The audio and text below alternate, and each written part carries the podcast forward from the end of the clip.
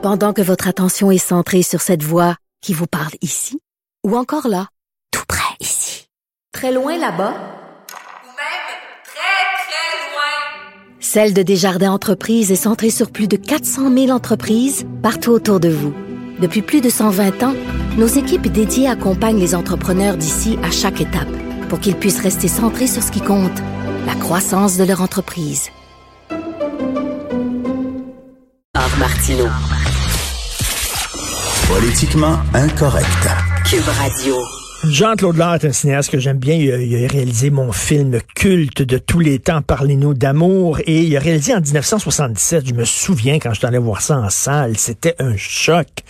Panique, qui est un film qui racontait euh, un empoisonnement industriel à Montréal, les gens qui euh, qui euh, mouraient parce qu'ils avaient bu de l'eau et c'était vraiment c'était un des premiers films du genre pour dire wow ça peut se passer ici ce genre d'affaires là. Donc j'ai tenu à parler à Jean-Claude là, on va se tutoyer parce qu'on se connaît bien. Salut Jean-Claude. Salut, monsieur. Salut. Alors, Panique, c'est en 77. Quand t'avais, euh, quand, quand t'as sorti ce film-là, les gens disaient comme, wow, wow, wow, voyons donc, ça peut arriver à Montréal, ça. Hein? Effectivement, effectivement, mais c'était arrivé ailleurs. Il n'y a pas de mhm. raison que ça, ça arrive pas ici à un moment donné. Je me suis inspiré de choses qui s'étaient déjà passées en Italie et au Japon. Et pour créer ce, ce, ce drame-là, euh, qui est plus un drame écologique qu'autre chose, euh, mais euh, effectivement, écoute, ça a très bien marché au niveau des salles. Euh, ça a moins bien marché au niveau du débat public que ce film-là voulait engendrer. Ah oui? Mais bon, ah oui.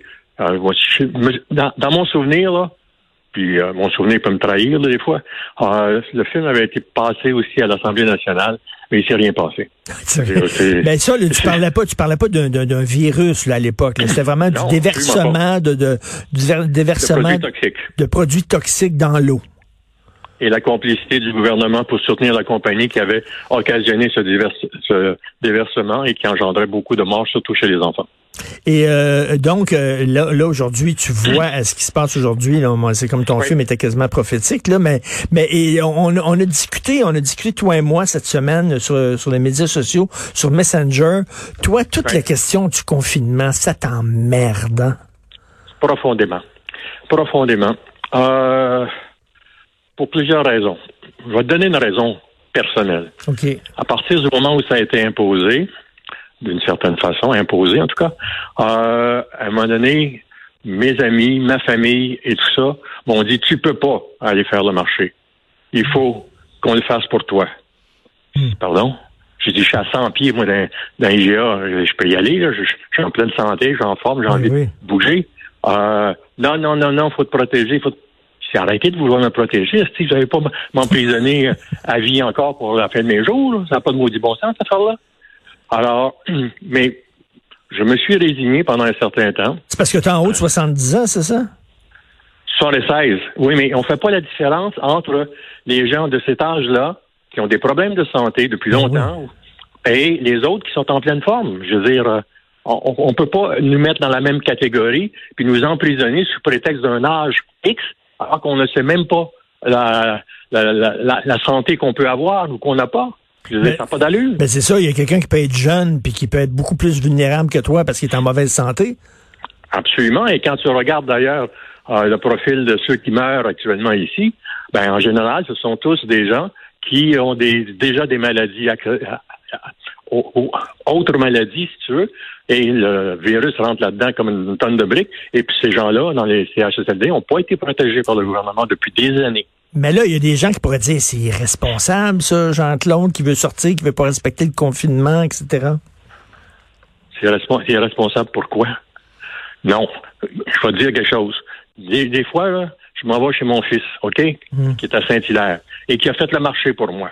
OK? Et quand j'arrive là, je ne peux pas entrer. Euh, ils sortent, on reste à une distance euh, euh, de, plus de deux mètres. Que moi, je ne, je ne respecterais pas si c'était que de moi, mais je respecte la volonté des autres de le faire. OK? Alors donc, je mets personne en danger. Absolument pas. Euh, donc, euh, mais toi, tu dis je le respecterais pas si c'était juste de moi. C'est-à-dire, quoi, tu crois pas ça qu'il faut garder deux mètres de distance? C'est euh, une condition qui ne sera pas viable à long terme. OK? On dit, quand Trudeau dit, écoute, euh, ben là, euh, euh, tant qu'on n'aura pas de vaccin, on va imposer cette distanciation-là. Je dis, pardon? Il n'aura peut-être jamais de vaccin. C'est pas sûr que tu vas en avoir. Puis quand tu vas en avoir un, si tu en as un, est-ce qu'il va être efficace à 100% Pas vrai. Tu vas pouvoir vivre avec le risque. OK? Et donc, le- le- le- la distanciation là, euh, sociale va créer, à court terme, euh, une asphyxion de la société. Parce que tous les gens qui... euh, bon, le poumon d'une société, là, c'est de vivre avec sa famille, avec ses enfants, Mhm. avec ses amis, face à face. C'est ça le poumon. Et le poumon se- s'exprime aussi par les activités culturelles, s'exprime aussi par le sport, s'exprime aussi par les activités communautaires. Et si on brûle ce poumon-là, parce qu'on a instauré un régime de crainte et de peur, à un moment donné, on va s'étouffer nous autres mêmes. Ben, j'ai un ami là, qui a une grande, grande cour, OK? Puis qui me dit, Ouais. écoute, tu viendras cet été, là, on va se faire un barbecue, puis je vais être assis là, loin, puis tu seras assis loin, puis il dit, voyons donc, on peut se voir, on aura un verre de vin, puis on, on se touchera pas, puis on va respecter le 2 mètres, mais on va être dans la même cour, puis on va manger un barbecue ensemble. C'est, tu sais, effectivement, c'est-tu possible de faire ça tout en, en respectant les, les, les consignes? Ça devrait être possible dans un premier temps parce qu'il n'y a aucune raison que ça ne le soit pas possible. Il y a bien sûr le problème des délateurs parce qu'il y en a de plus en plus qui, pour s'arranger du pouvoir, vont dénoncer parce qu'ils n'ont pas supposé être là ensemble dans la, même cour. C'est ridicule. La peur que le gouvernement a installée, là, elle était probablement nécessaire au début, mais il faut s'en sortir. Puis là, ils ont de la misère à s'en sortir parce que quelles que soient les mesures qu'ils vont prendre, euh, ça va créer des mécontents quelque part, ça va créer de la crainte, puis tout le monde a peur. Et Jean-Claude, ça, c'est une constante dans tes films que tu as fait, puis les séries, c'est que toi, tu te méfies des gouvernements qui ont trop de pouvoir. Euh, je suis par nature désobéissant, fonceur, euh, non respectueux des, des gouvernements. Je n'appartiens à aucun gouvernement, à aucun parti politique, euh, parce que je m'en méfie. Et on a raison, là. Le gouvernement Legault, là, qui a bien fait son possible, là, ils se sont fourrés à l'os avec les CHSLD. C'est pas juste eux, c'est les gouvernements antérieurs aussi qui s'en sont pas occupés. Et là, ça leur a pété d'en face. À un moment donné, là, faut faire attention. Puis quand on commence à penser à la géolocalisation pour, pour repérer les coupables de ceux qui contreviennent au règlement, ah, si, il m'a laissé mon téléphone à la maison, moi. Mais, mais Christian Rio, euh, euh, Christian Rio, euh, chr- chroniqueur au Devoir, me disait un, peu la même chose que tu me dis toi. Il dit c'est comme on, on- l'État toutes sortes de règlements pour nous faire croire qu'ils sont en pouvoir, puis tout ça, comme quoi qu'ils réagissent, mais quand c'était le temps de réagir vraiment avec les gens qui étaient vraiment vulnérables, c'est-à-dire les vieux, ils ont rien fait. Ils l'ont pas fait. Ils l'ont pas fait. Alors, on peut pas se fier à leurs directives tout le temps, tout le temps. Il y en a certaines qui sont bonnes, puis il y en a d'autres qu'il faut contester parce que ça n'a pas d'allure. Euh, le, pouvoir politique, il existe. Euh, et euh, souvent, il nous, euh, nous oblige à des règlements qu'on ne veut pas. Euh, et des règlements, en plus de ça, qui sont néfastes à notre santé mentale, à notre santé physique. Moi, je ne peux pas concevoir avec l'é- l'état physique dans lequel je suis que je ne peux pas aller m'asseoir chez mon fils, serrer mes enfants, mes petits-enfants dans mes bras. Je peux pas concevoir ça. Je peux pas concevoir ça. Bon, je suis obligé de le respecter parce que c'est ce qu'ils veulent, mes enfants. Mais, euh, et je me sens tellement, tellement emprisonné.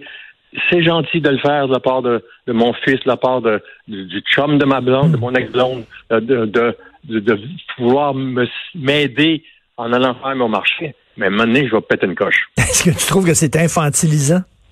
Absolument, complètement. Si j'étais, si j'avais des problèmes physiques, là, problèmes réels, OK, j'accepterais pas de problème. Mais je n'en ai pas. Je n'en ai pas depuis des décennies. Alors, à un moment donné, je suis pas invincible, je suis pas, mais il faut appre- apprendre dans la condition dans laquelle on est à vivre avec une part de risque. Est-ce qu'il y y a eu un vaccin pour le VH- VHS? Euh, VHS. VIH? Euh, non.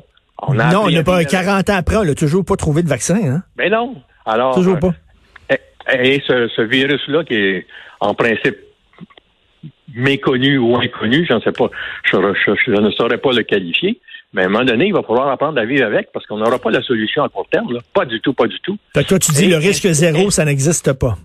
Ça n'existe absolument pas. Puis à un moment donné, l'im- l'imprimer dans la tête des jeunes, c'est criminel. Moi, quand j'entends Legault dire ben, aux jeunes, approchez-vous pas des gens entre 60 ans et plus, il fait pas la part des choses. Là. Puis c'est pas correct d'instaurer cette peur-là chez des enfants, chez des jeunes. Puis à un moment donné, quand les écoles vont reprendre là, en septembre, là, la distanciation sociale, là, tu m'en reparleras. Donc, euh, peu. Donc, c'est un de tes combats aussi, l'agisme. hein. Tu dis là que tu as beaucoup moins de, de, de, de, de contrats que tu avais parce que tu es rendu à un certain âge. Donc, tu dis que ça fait partie de ça. Il y a un certain agisme là-dedans. Absolument aussi. Moi, ça fait trois ans que j'ai pas de contrat. Pourquoi? Est-ce que j'étais si mauvais que ça? Peut-être. Je sais pas. Mais en tout cas, euh, je n'ai pas de contrat, là. J'ai pas, c'est pas, faut que- d'avoir essayé. Fait que là, écoute, euh, écoute, quand, quand ils vont déconfiner, tu vas être le premier dehors, toi. Ah, je le suis déjà. Je suis pas capable de tenir la maison, là, comme ça. Un, un demi-sous-sol ici, là, je suis seul, là, depuis six ans, là. Non, je suis pas capable. Mer- merci Jean-Claude. Puis euh, Panique, est-ce qu'on peut le voir avec le Billico? On peut-tu le voir euh, éléphant? Sur éléphant. Sur Sur éléphant. éléphant. On peut Ouais, le ouais. voir. Le film Panique qui était fait en 1977. Puis j'étais allé voir ça avec mon père. Moi, puis je me souviens, ça nous avait vraiment brassé au bout. là. Comme, comme bingo que tu avais fait dans le temps. Tout ça. Merci beaucoup, Jean-Claude. Ça m'a fait plaisir. Bonne fin de confinement. Merci.